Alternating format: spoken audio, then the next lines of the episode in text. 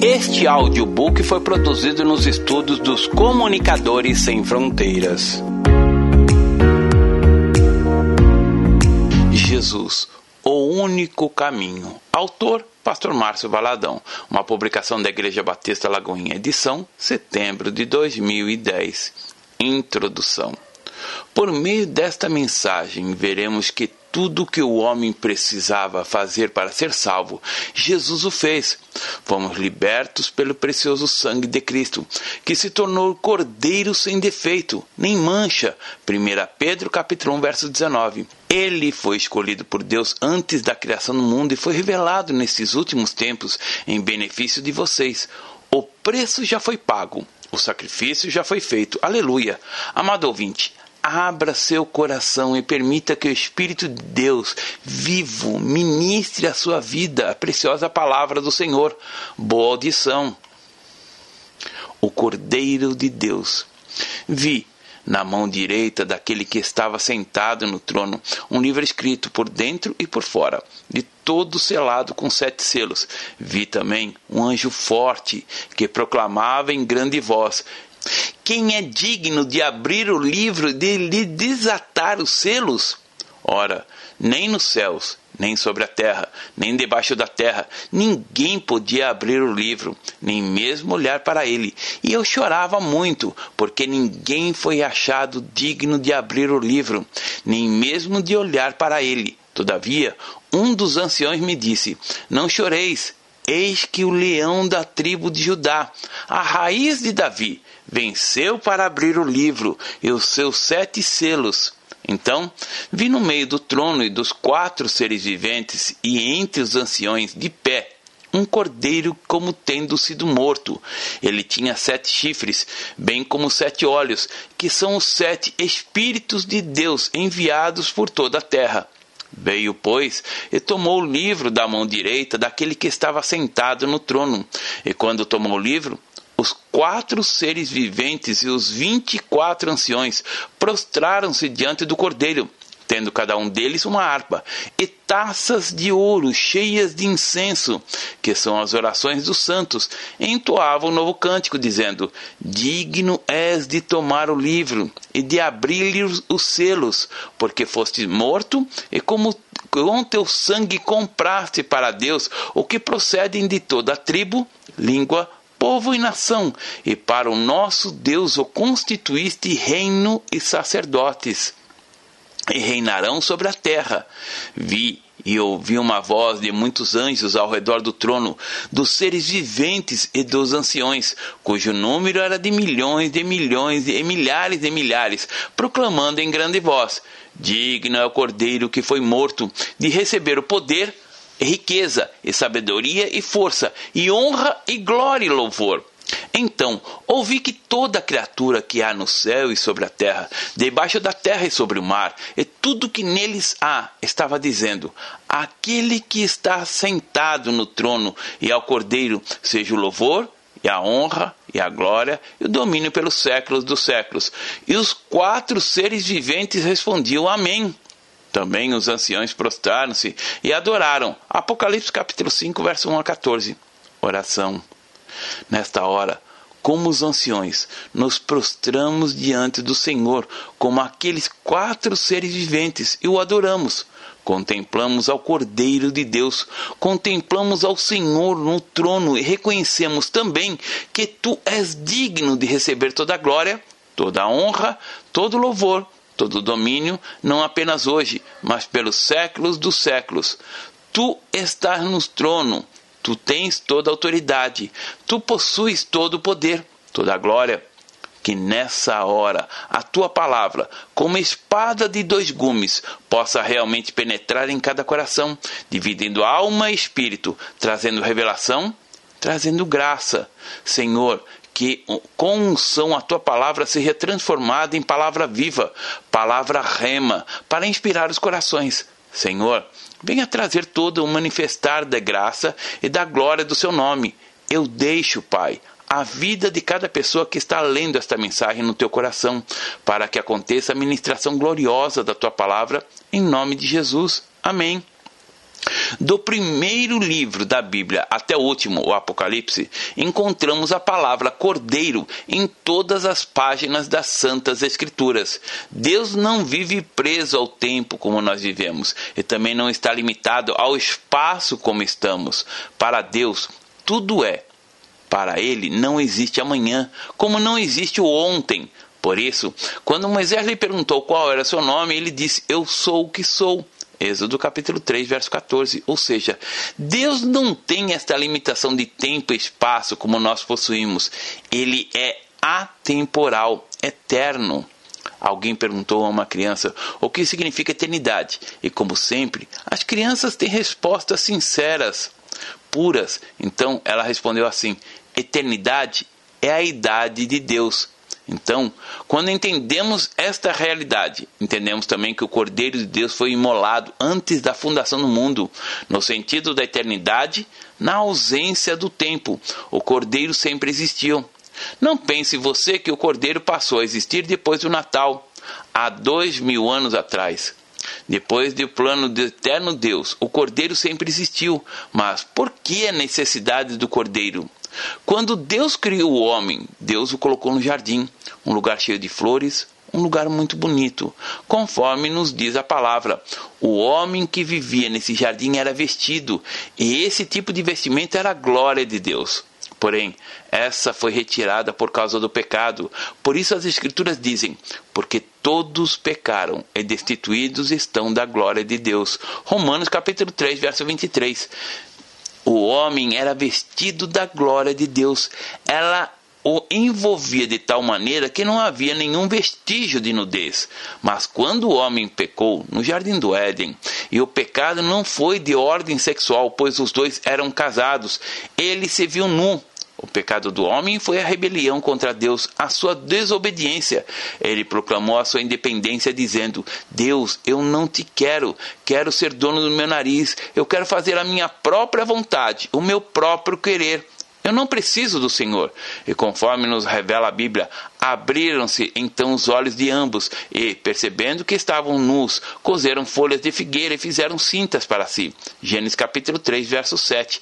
Eles ficaram sem a glória de Deus. O homem viu que estava nu e tentou tapar sua nudez. Também em Gênesis capítulo 3 encontramos, eu posso dizer, a página da desgraça. O capítulo 3 de Gênesis descreve o início do pecado, como o pecado entrou na raça humana. No versículo 21 temos o seguinte relato: Fez o Senhor Deus vestimenta de peles para Adão e sua mulher e os vestiu. Para Deus fazer uma vestimenta de pele para o homem, algo teve que ser feito. Um cordeiro foi morto, o sangue do animal foi derramado. Deus, ao ver o sangue daquele animal que ele havia imolado caindo, ele não estava vendo ali o sangue de um cordeiro.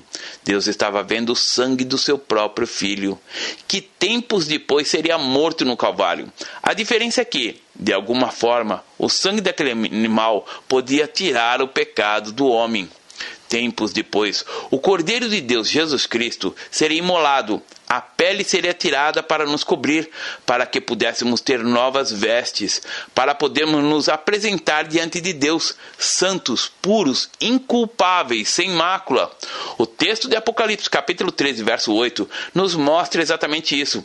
Jesus sendo imolado antes da fundação do mundo, ou seja, antes que houvesse mundo, antes que houvesse criação. Deus já havia providenciado o meio da redenção. Vejamos o texto. E adorá-lo-ão todos os que habitam sobre a terra, aqueles cujos nomes não foram escritos no livro da vida do Cordeiro, que foi morto desde a fundação do mundo. Ou seja, no plano eterno de Deus, ele via que há dois mil anos, ali na cruz, o cordeiro seria imolado, mas Deus não estava preso ao tempo. Para ele, tudo é então, desde a eternidade, a palavra diz que ele foi morto desde a fundação do mundo. Não sei se você consegue perceber essa realidade. A necessidade do homem, do Cordeiro de Deus, não teve início quando Jesus nasceu em Belém. Ali em Belém aconteceu apenas a encarnação do Verbo. Deus se tornou carne humana, igual a minha, igual a sua. Jesus teve corpo humano, sentimentos, sono, fome.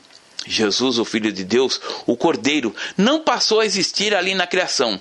O seu aparecimento lá no estábulo daqueles pastores foi muito antes. Jesus é o caminho. Por que necessitamos do Cordeiro? Porque sem ele não temos acesso a Deus. Deus estabeleceu uma única maneira para o homem chegar a Deus, que é através do Cordeiro, através do sangue. Deus não permitiu que o homem pudesse escolher várias maneiras de chegar a Deus. Algumas pessoas têm me dito, pastor, todas as religiões são certas e boas. As pessoas apenas têm que seguir uma corretamente. Porém, não é isso que a Bíblia ensina. A Bíblia ensina que Deus estabeleceu uma única maneira de o um homem chegar-se a Deus. O ser humano foi feito à imagem e semelhança de Deus. E por causa dessa imagem e semelhança, o homem grita por Deus. O homem precisa de Deus. O homem precisa se completar em Deus. O ser humano não pode, de forma alguma, ser feliz ou encontrar a própria razão da sua vida, a não ser quando ele vive dentro dos propósitos de Deus. Existe esse grito por Deus na vida. O homem sabe da eternidade. O homem sabe da imortalidade. O ser humano é um ser espiritual. A essência do homem é espírito, e o espírito clama pelas realidades espirituais. Por meio do livro de Gênesis, capítulo 4, conhecemos um pouco sobre os dois filhos de Adão e Eva, Abel e Caim. Os dois foram servir a Deus. Diz as Escrituras que Abel era pastor de ovelhas e Caim era lavrador. Os dois foram cultuar a Deus, levando para ele primícias e ofertas. Abel, por sua vez, trouxe as primícias do seu rebanho e da gordura deste. Agradou o Senhor de Abel e sua oferta, ao passo que de Caim e de sua oferta não se agradou. Verso 4 e 5. Ainda que Caim tivesse uma boa intenção, ele estava tentando agradar a Deus de maneira errada. Ele não seguiu princípios da palavra. A Bíblia diz que a única maneira do, de o homem tocar em Deus é através do sangue de Jesus, através do sangue do Cordeiro. Deus estabeleceu que a única maneira o único caminho de o homem tocar nele é através do Cordeiro, é pelo sangue que foi derramado, e não através das intenções.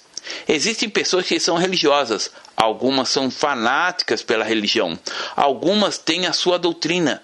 Tem mil coisas, mas estas coisas não levam a Deus. No jardim do Éden, Adão e Eva foram vestidos com as peles de cordeiro. Não foram eles que teceram a pele, não. Deus as fez para o homem. Tudo que temos é Deus quem nos dá tudo vem dele. Quando entregamos ao Senhor nossos dízimos e nossas ofertas, nós estamos dando de nós mesmos. Deus nos dá para darmos. Tudo nós recebemos pela graça do Senhor. É graça pura. Quando temos este entendimento, como as coisas são diferentes. No capítulo 22 de Gênesis, vamos encontrar a revelação do Cordeiro, de quem é o Senhor. O propósito de Deus foi e é o que de o homem o conheça, mas esse conhecer não se refere ao conhecer fisicamente. Por isso Jesus disse: Quem me vê a mim, vê ao Pai. João capítulo 14, verso 9. O capítulo 22 de Gênesis encontramos o teste da obediência de Abraão. Está escrito em Gênesis capítulo 22, verso 1 e 2. Depois dessas coisas, pôs Deus Abraão à prova. Ele disse: Abraão, este lhe respondeu: Eis-me aqui. Acrescentou Deus: Toma teu filho, teu único filho, Isaque, a quem amas, e vai-te à terra de Moriá. Oferece-o ali em holocausto, sobre um dos montes que eu te mostrarei. Abraão teve um filho, o filho da promessa. Não fora Ismael, foi fora Isaac, o filho tenro, querido, o filho desejado e esperado por anos, e de repente Deus o, poder, o pediria para que fosse sacrificado. Abraão teve sua fé, fé aprovada.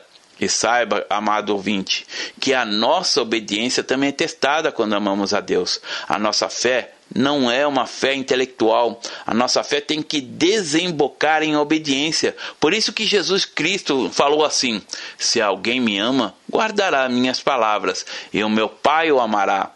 Obediência. Por que me chamais Senhor, Senhor, e não fazeis o que eu vos mando? A fé cristã caracteriza-se também pela obediência. Temos que ser obedientes. Se nós o amamos, a nossa obediência vai ser testada, não para nos esmagar, mas para conhecermos a nós mesmos, conhecermos até onde suportamos, se estamos fortes ou fracos. Por isso o teste vem exatamente para exteriorizar o que está guardado abafado dentro de nós. O Senhor pediu a Abraão uma prova de que ele realmente o amava e obedecia. Pediu Isaac. E não era apenas entregá-lo, não, era sacrificá-lo. O próprio pai sacrificar o filho. Você que é pai ou mãe, tente se colocar no lugar de Abraão. Toma teu filho teu único filho, a quem amas, e vai-te à terra de Moriá. Oferece-o ali em holocausto, sobre um dos montes que eu te mostrarei. Teu único filho. Mas ele não tinha outro filho, Ismael? Tinha, mas o filho da promessa era Isaac, e a Bíblia diz: o homem não pode receber coisa alguma se do céu não lhe for dada. João capítulo 3, verso 27. Aquilo que é gerado na carne não vale para Deus. Ismael foi gerado sem que Deus mandasse. Digamos que Abraão tentou dar uma ajuda a Deus, mas Deus não precisa de ajuda. Abraão, eu quero que você leve o seu único filho até o Monte Moriá, e lá no Moriá você fará um altar, e sobre este colocará Isaac, para que o sangue dele seja derramado. Será que você conseguiria passar nesse teste? Quantas vezes é um namoro que precisa ir para o altar? Um noivado, um trabalho, uma vocação, um sonho. Porém, lutamos, relutamos em abrir mão para Deus. E ele disse: Teu único filho, a quem amas. Deus não quer atrapalhar a vida de ninguém. Deus não é um desmancha prazeres. Contudo, a fé que não é provada torna-se uma fé insegura, uma fé que não tem raízes, uma fé que não frutifica. Mas Abraão obedeceu. E quando começaram a subir no monte, de repente Isaac perguntou: Meu pai, eis o fogo e a lenha, mas onde está o cordeiro para o holocausto? Gênesis capítulo 22, verso 7. E naquela hora Abraão disse: O Senhor proverá, Jeová Jireh. O altar foi armado, a lenha estava ali, a criança estava sobre o altar, e no momento quando Abraão veio com o cutelo, o Senhor disse: Abraão, Abraão, não estendas a mão sobre o rapaz, e nada lhe faças, pois agora sei que temes a Deus, porquanto não me negastes o filho, o teu único filho. Gênesis capítulo 22, verso 11 e 12. E quando Abraão novamente obedeceu, ele ouviu o balido de uma ovelha. Entre os arbustos estava um cordeiro. Então ele tirou Isaac de sobre o altar, colocou aquele cordeiro e imolou, e a fumaça subiu diante do Senhor. Muitas vezes colocamos sobre o altar algo que amamos, mas que o Senhor não nos pediu, que não é da vontade dele. Logo, esse sacrifício é em vão. Temos que entregar somente o que Ele nos pede. E quando entregamos o que Ele nos pede, provamos o nosso amor a Ele. E também provamos a nós mesmos que a nossa fé não está edificada sobre areia, sem raízes. Isaac ficou livre porque o cordeiro foi substituído. Um cordeiro foi morto. Quando João Batista apresentou Jesus, ele disse: Eis o cordeiro de Deus que tira o pecado do mundo. Em todas as circunstâncias, em todas as necessidades, Deus tem apenas uma resposta: é o Cordeiro de Deus. Deus não tem um plano B se falhar o plano A. Ou se o plano B falhar, ele tem um plano C. Ele estabeleceu apenas um plano, o Cordeiro. A única maneira de uma pessoa chegar a Ele e receber e ter a comunhão com Ele é através do sangue do Cordeiro, é através do Cordeiro. Não há outra maneira. O Cordeiro de Deus trouxe a libertação. O povo de Israel estava curtindo o cativeiro lá no Egito. Durante mais de quatro séculos, o povo viveu ali debaixo de Azorhag, chicote, dos feitores. O povo era escravizado. Em Êxodo capítulo 12, encontramos a instituição da Páscoa. Faraó estava com o coração empedernido, não deixava o povo sair. Mas como? Quem poderá tirar o povo do cativeiro? Outro exército? Quem poderá tirar o povo do cativeiro? Quem poderá trazer libertação? Eis o Cordeiro de Deus. Só o Cordeiro de Deus é que pode trazer a libertação do cativeiro. Em Êxodo, capítulo 12, versículo 13, o Senhor disse a Moisés: Você vai ordenar o povo a tomar um cordeiro, a matá-lo e aspergir o sangue dele nos umbrais da porta. Vejamos o texto. O sangue vos será por sinal nas casas em que estiverdes. Quando eu vir a o sangue, passarei por vós, e não haverá entre vós praga destruidora. Quando eu ferir a terra do Egito, Naquela noite, todos aqueles que obedeceram, que tomaram o sangue do cordeiro e o colocaram nas portas, quando o anjo da morte passou para ferir todos os primogênitos, a casa que tinha a marca do sangue ficou incólume. Não foi tocada. Os primogênitos foram poupados, mas as outras casas, as pessoas que estavam nela, podiam ser religiosas, Podiam ser mil coisas, mas se a casa não tivesse a marca do sangue, foram destruídas pela morte. Eis o Cordeiro. A Páscoa foi, fala exatamente desta passagem do anjo da morte. E a casa que tinha a marca do sangue foi protegida. E podemos aplicar essa passagem à nossa vida. Digamos que somos casas, por isso precisamos da marca do sangue do Cordeiro em nós. Quando entendemos isso, surge o descanso, a paz, o refrigério, tudo isso porque o cordeiro foi morto e o sangue dele derramado a nosso favor. Na última Páscoa entre Jesus e seus discípulos, eles tomaram pães, ervas amargas, um cajado, roupas de viagem e comeram da carne do cordeiro.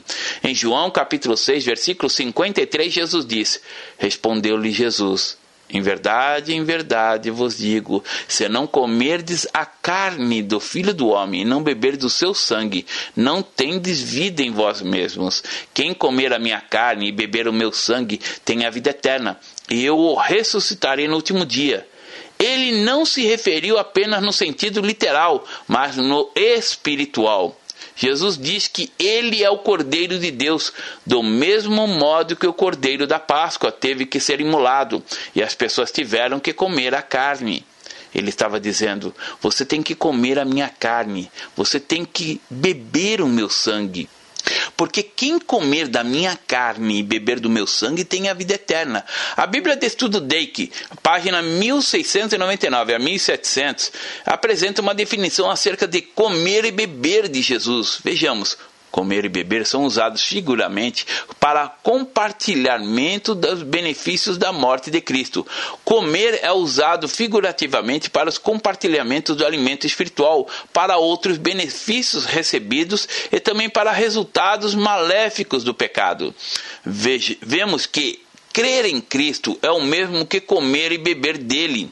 Quando caminhamos pelo livro de Isaías, Especificamente no capítulo 53, encontramos a gloriosa figura do Cordeiro Sofredor, o próprio Senhor. Quem creu na nossa pregação? E a quem foi revelado o braço do Senhor? Porque foi subindo como renovo perante ele, e como raiz de uma terra seca, não tinha aparência nem formosura. Olhámo-lo, mas nenhuma beleza havia que nos agradasse. Era desprezado e o mais rejeitado entre homens, homem de dores e que sabe o que é padecer. E, como um de quem os homens esconde o rosto, era desprezado, e dele não fizemos caso. Certamente, ele tomou sobre si nossas enfermidades e as nossas dores levou sobre si. E nós o reputávamos por aflito, ferido de Deus e oprimido mas ele foi transpassado pelas nossas transgressões e moído pelas nossas iniquidades. O castigo que nos traz a paz estava sobre ele, e pelas suas pisaduras fomos sarados. Todos nós andávamos desgarrados como ovelhas, cada um se desviava pelo seu caminho, mas o Senhor fez cair sobre ele a iniquidade de nós todos. Ele foi oprimido e humilhado, mas não abriu a boca como o cordeiro foi levado ao matadouro, e como ovelha muda perante os seus tosquiadores, ele não abriu a boca. O cordeiro, nosso substituto. Deus estabeleceu que o cordeiro haveria de fazer a ligação entre nós e ele. O Senhor tomou a forma de servo, Foi humilhado, não se importou com a chamada reputação, foi feito à semelhança dos homens, nascido em um estábulo, filho da mulher de um carpinteiro, criado na poerenta cidade de Nazaré, em uma província chamada Galiléia, desprezada pelo resto do país, o eterno Deus, nosso Deus, o Deus forte, o príncipe da paz, tornou-se o tenro cordeiro, veio como substituto.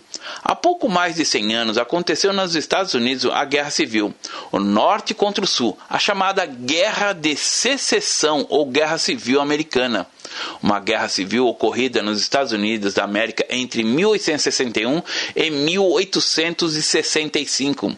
Foi o conflito que causou mais mortes de norte-americanos, num total estimado a 970 mil pessoas, dos quais 618 mil eram soldados, cerca de 3% da população americana da época. No norte havia um lavrador que fora convocado para servir ao exército, ir à guerra. Ele era casado e tinha cinco filhos, porém havia uma lei que dava direito aos lavradores de ficar em casa, cuidando da agricultura, fornecendo alimentação para o exército, Porém, o lavrador convocado tinha que conseguir um substituto, alguém que fosse à guerra em seu lugar, para a linha de frente. E aconteceu que esse lavrador da história arranjou um jovem solteiro sem filhos para ir ao lugar dele. O jovem foi, e tempos depois chegou a notícia que ele tinha sido morto. Morreu na guerra. Mas, como a guerra estava se deslogando muito, novamente uma equipe de recrutadores voltou à província, onde o lavrador morava, a fim de recrutá-lo. Ele argumentou: Eu sou casado, tenho filhos e estou produzindo. Mas eles desprezaram essa argumentação e disseram que ele teria que ir.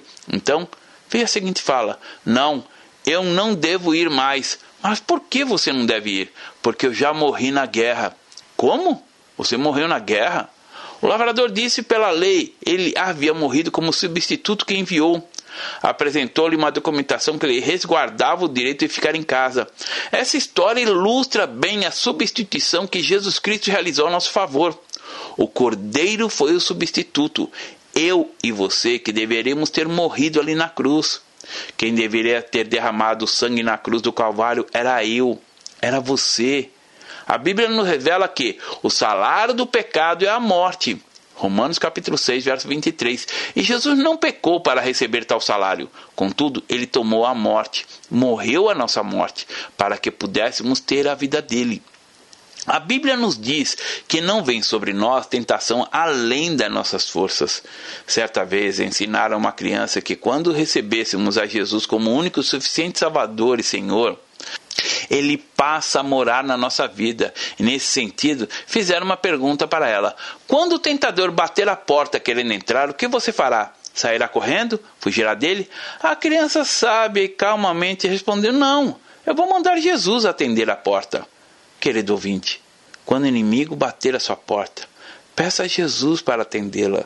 E pode ser que o diabo esteja batendo a sua porta, lhe oferecendo falsos prazeres, o engano, a mentira, com muita facilidade a ovelha se desvia, se perde, fica cheia de carrapicho e pode até comer veneno. E infelizmente há muito veneno sendo espalhado nos dias de hoje. Doutrinas de homens, falsos ensinamentos, heresias, superstições líderes sem referencial de vida manipulando as pessoas. Fuja dessas situações e fique firme na palavra. Algo precioso que contemplamos na vida de Jesus é o momento no qual ele se calou, ficou mudo ao ser conduzido pelos teus tosqueadores. Ele foi oprimido e humilhado, mas não abriu a boca. Como cordeiro foi levado ao matadouro e, como ovelha muda perante os seus tosqueadores, ele não abriu a boca Isaías capítulo 53, verso 7. No Getsemane, o cordeiro orou dizendo: Meu pai, se possível, passa de mim este cálice. Mateus capítulo 26, verso 39. A ovelha é tida como um animal limpinho, mas no instante quando seria imolado, tosquiado, toda a iniquidade, toda a sujeira da humanidade caiu sobre o cordeiro. O cenário era tão feio tão terrível, jamais imaginado, que Deus escureceu o dia para que ninguém pudesse ver a podridão que era nossa, caída sobre Jesus. Deus cobriu a terra de trevas, como o cordeiro mudo perante seus tosqueadores, ele se deu. Unidade. Todos nós andávamos desgarrados como ovelhas, conforme está escrito na Bíblia. E o bichinho mais fácil de ser enganado é a ovelha. Ela é facilmente desviada, enganada, iludida, mas o bom pastor Jesus está com as mãos estendidas para socorrer. A proteção da ovelha é o pastor, é a presença dele. E quando está se vivendo dentro do aprisco, em comunhão com a congregação, vivendo em grupo, na célula, o engano, as mentiras não têm tanta influência na vida das ovelhas. Jesus disse o seguinte na missão dos setenta. Depois disso, o Senhor designou outros setenta e os enviou de dois em dois para que precedessem em cada cidade, é lugar onde ele estava. Lucas capítulo 10, verso 1. Não é bom que o homem esteja só. Isso não vale apenas para o casamento, não. É em tudo na vida. Se um cair, o outro levanta. É melhor serem dois. Melhor é serem dois do que um, porque tem melhor paga do seu trabalho. Eclesiastes capítulo 4, verso 9. Todos precisamos construir na igreja amizades sólidas para assim contar com amigos mais chegados que um irmão nos momentos difíceis da vida poder ter alguém que chora conosco, ter pessoas nos quais você possa confiar. Um dos momentos mais gostosos da igreja acontece depois do culto, quando acontecem os encontros entre os irmãos, onde há risadas, abraços fraternos, aquele bom e saudável bate-papo e um abençoado lanche no final da noite. Muitas vezes alguns irmãos me dizem: Pastor, a igreja da Lagoinha é grande demais, ninguém se importa com a gente. Não, creio que isso não é verdade. Muitas vezes quem pensa assim, na verdade, é que não se importa com as pessoas. Aquele que quer ter amigos precisa, antes de tudo, ser amigo. Conclusão. O texto de Apocalipse, capítulo 5, que lemos, vimos que João chorou pelo fato de perceber que não havia digno para desatar os selos do livro livro que contém o nome dos filhos de Deus. João chorou muito, pois sabia da realidade. Não havia entre os homens um digno sequer, nem mesmo de olhar para o livro. Porém, houve o grande momento no qual João viu o cordeiro, o único que é digno. E somente este cordeiro é digno de abrir o livro e colocar nele seu nome. E quando esse mesmo cordeiro escreve um nome nesse livro, o diabo demônio algum tem poder de apagá-lo. Nada e ninguém apaga o nome de um filho de Deus Altíssimo do livro da vida. A palavra diz que todo aquele que o Pai me dá, esse virá a mim. E o que vem a mim, de modo nenhum lançarei fora. João capítulo 6, verso 37. Eu lhes dou a vida eterna, jamais permanecerão e ninguém os arrebatará das minhas mãos. João capítulo 10, verso 28. Porque o cordeiro? Porque foi o caminho de Deus escolheu. Não há outro caminho. Então, que nesta hora você possa se render a Jesus, que substituiu o cordeiro, a verdadeira adoração. Jesus é aquele que tomou o seu lugar para que você pudesse ter a própria vida. Tudo que era preciso para você fazer para ser salvo, ele fez por você. A Escritura diz: Porque pela graça sois salvos, mediante a fé. E isso não vem de vós, é dom de Deus, não de obras, para que ninguém se glorie. Efésios capítulo 2, verso 8.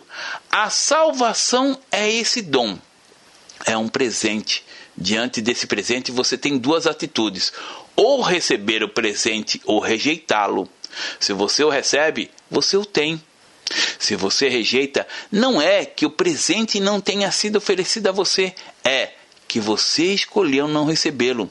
Jesus é o cordeiro substituto. A Bíblia diz: se com tua boca confessares a Jesus como Senhor e em teu coração credes que Deus o ressuscitou dentre os mortos, será salvo porque com o coração se crê para a justiça, com a boca se confessa a respeito da justificação. Deus abençoe. Pastor Márcio Valadão. Jesus te ama e quer você. Primeiro passo: Deus o ama e tem um plano maravilhoso para a sua vida, porque Deus amou o mundo de tal maneira que deu seu Filho unigênito para todo aquele que nele crê não pereça, mas tenha vida eterna. João capítulo 3, verso 16. Segundo passo, o homem é pecador e está separado de Deus, pois todos pecaram e carecem da glória de Deus. Romanos capítulo 3, verso 23, parte B. Terceiro passo: Jesus é a resposta de Deus para o conflito do homem. Respondeu-lhe Jesus: Eu sou o caminho, e a verdade e a vida. Ninguém vem ao Pai senão por mim. João capítulo 14, verso 6. Quarto passo: é preciso receber a Jesus em nosso coração, mas a todos quanto receberam, deu-lhes o poder de serem feitos filhos de Deus, a saber, aos que crerem em seu nome. João capítulo 1, verso 12, parte A. Se com tua boca confessares Jesus como Senhor e, em teu coração, credes que Deus o ressuscitou dentre os mortos, será salvo. Porque com o coração se crê para a justiça e com a boca se confessa a respeito da salvação. Romanos capítulo 10, verso 9 e 10. Quinto passo. Você gostaria de receber a Cristo em seu coração? Faça essa oração de decisão em voz alta. Senhor Jesus, eu preciso de ti. Confesso-te o meu pecado de estar longe dos teus caminhos. Abra a porta do meu coração e te recebo como meu único Salvador e Senhor.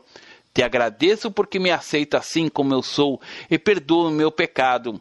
Eu desejo estar sempre dentro dos teus planos para a minha vida. Amém. Sexto passo: procure uma igreja evangélica próxima à sua casa. Nós estamos reunidos na Igreja Batista da Lagoinha, Rua Manuel Macedo, 360, bairro São Cristóvão, Belo Horizonte, Minas Gerais. Nossa igreja está pronta para lhe acompanhar nesse momento tão importante da sua vida. Nossos principais cultos são realizados aos domingos. Ficaremos felizes com sua visita. Uma publicação da Igreja Batista da Lagoinha, Gerência de Comunicação, www.lagoinha.com.